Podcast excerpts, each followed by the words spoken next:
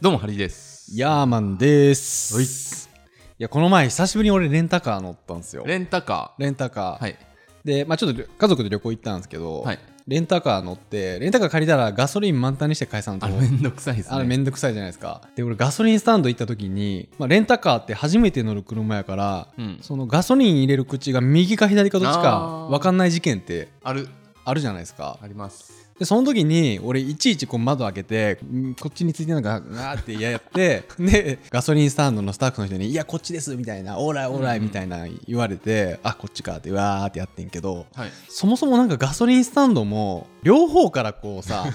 できるようにしてくれる方が便利じゃないじゃあ別に気にせんとさどっちでも入れるしさっていう事件事件というかっていうことがあってわかる案外これこのアイディアいいアイディアだなと思ってますよねアイディアってやっぱりすごいふとしたことで生まれるじゃないですか生まれますねなんかちょっとしたことでで僕らの仕事柄上もなんかアイディアって結構重要だったりすること多くないですかめっちゃしますねなんでちょっとなんかアイディア系の本読みたいなと思って読んで今日紹介したい本がこちらババン 結局俺ババンってなって紹介するパターンなのそういうの ね後で編集で入れるんでねアイディアのヒントっていアうイディアのヒントイエイエイで「アイディアのヒント」っていう本でえっとジャック・ホスターさんって言って、はいこれねアメリカの大手広告代理店で結構有名なディレクターの人がはい書いた本を翻訳したやつ、なるほどうん、でこの人ほんますごくって鈴木とか松田とかユニバーサル・スタジオとかはいまあいろんな広告担当した人なんですけど、まあこの人が、まあ、どうやってアイデアっていうものを生み出すかみたいなおーアイディアの作り方そうそうそうそう、はいアイデアがこうして生まれるみたいなへえ本なんですよはいアイデアってどうやって生まれると思いますそれはなんかもう常に面白いことを考えてたら、うんある日降ってくるんじゃない いやでもそれあながち間違ってない そうこのジャックさん曰くアイデアを生む方法は楽しむこと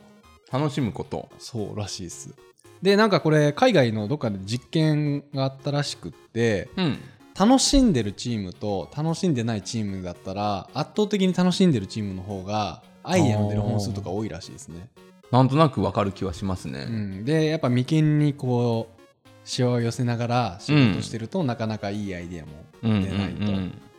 なんでアイデアを生むコツっていうのは楽しむことらしいですね楽しむことかやっぱり楽しむっていうことを肝に銘じてるとアイデアは振りやすくなるみたいですねへ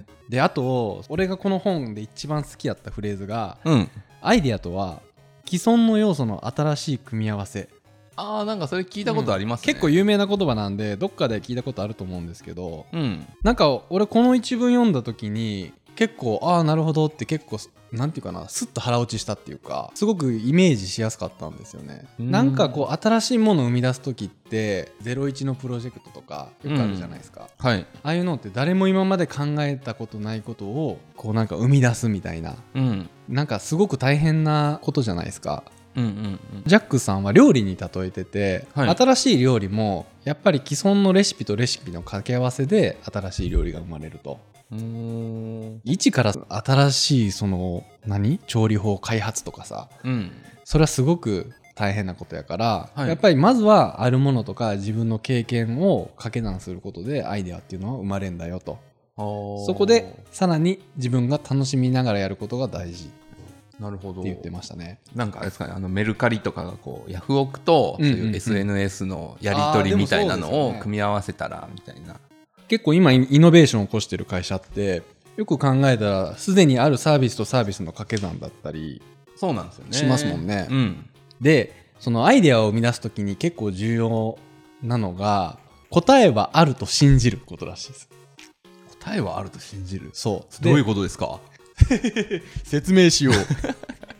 これあのすごく大事やなと思ったんですけどここの本で紹介されててはいあのこのジャックジャックさんが先生やってたんですってその先生マーケマーケティングのねあそのデザイン学校のマーケティングの先生やってた時にそのシカゴでやってたらしいんですけどそういう広告のセミナーで、まあ、生徒さんたち来るじゃないですかいろんな企業のデザイナーとかマーケティング担当とかはいで講師をしていた時に受講者に出す課題があるあったらしいんですね。課題うん、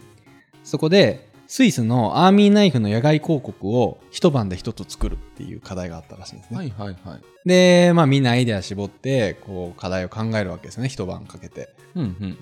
それ毎年やってる宿題課題なんですけど提出期限に間に合わなかったり完成度が低かったりその結構クオリティがすいいものもあれば悪いものもあったりとかまちまちやったらしいんですよねはい。でそこであのジャックさん手法をかん変えたらしいんですよはい。一晩で一つのあの広告を作るんじゃなくって昼休み中に15個のアイデアを出せっていう風に変えたらしいんですよ昼休み15個も出すんですかそうそうそうそうそうそう休めねえ。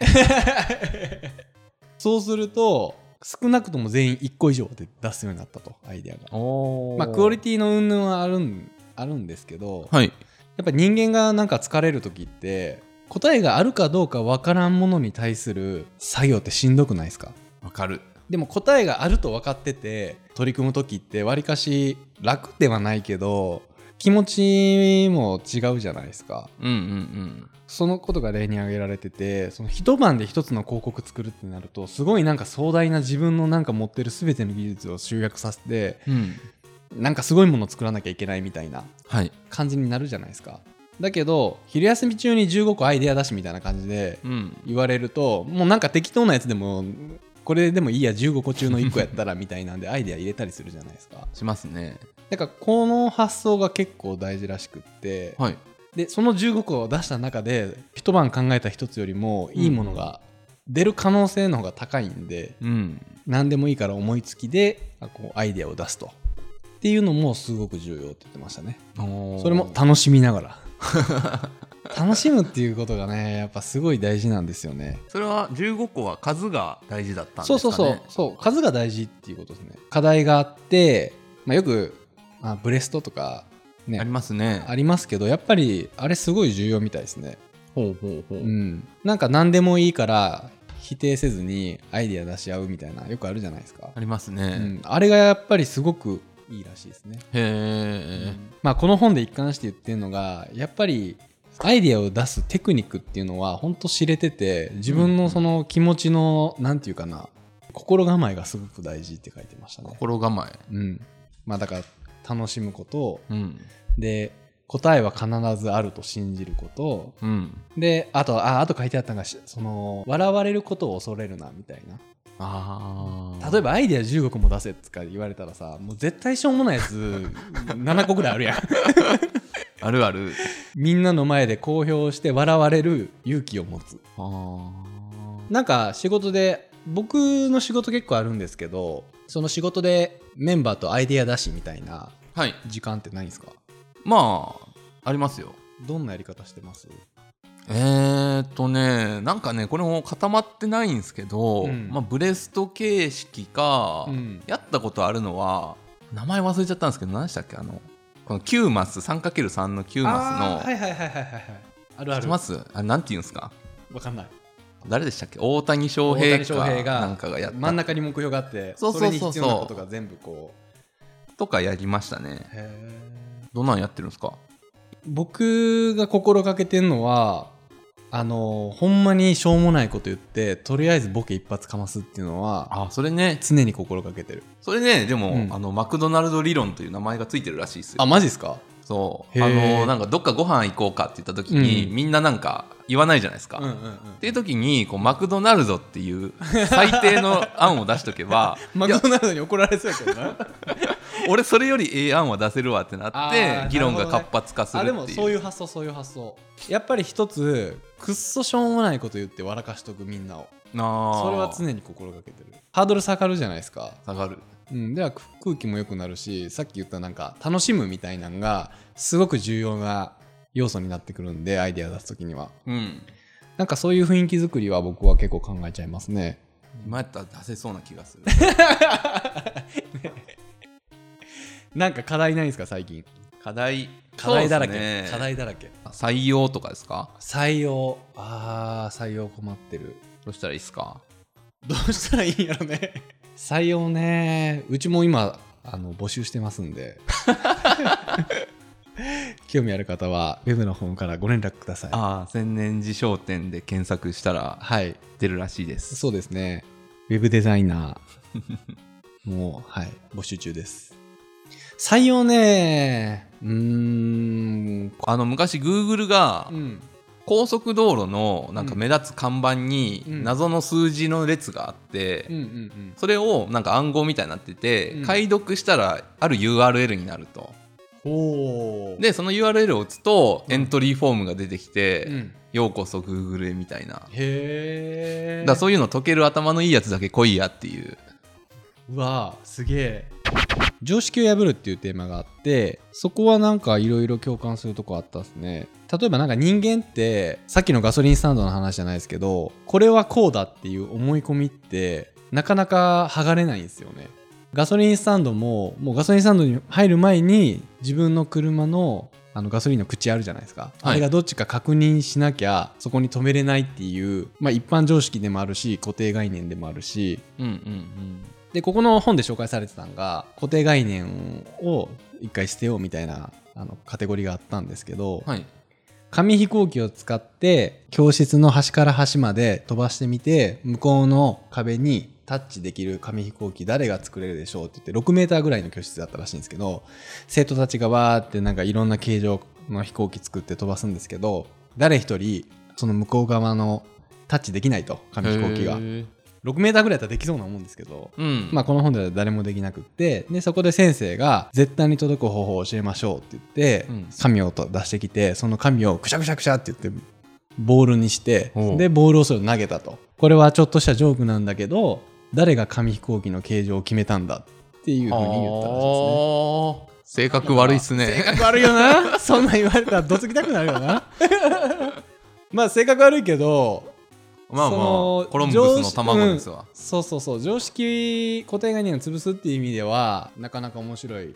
うん面エピソード白だいなと思ってうんまあそんなこんなでね多分これ聞いてるゴロゴロトーキング聞いてくれてる人ってクリエイターの人多いっぽいんでアイディア出すそのヒントっていうのはやっぱり楽しむことっていうとなんか僕らの業界って結構ね楽しむことを忘れがちなんで共通認識でみんな楽しもうぜ俺らこの業界は楽しんでなんぼやぜみたいなうんスローガンはうん一緒に持っておきたいなっていう感じで今日はこのアイディアのヒント楽しむことが大事らしいですっていうのを紹介させていただきましたってことでってことでじゃあ皆さん楽しんでこのチャンネル登録と楽しいお便りを、何かいいアイディアが思いついたらガソリンスタンド問題にガソリンスタンド問題ねガソリンスタンドだけじゃなくても、なんかもっとこんなんしてとかこうしたらどうよみたいなアイディアがあればうんどしどしご応募ください待ってますはいってことでさよならさよなら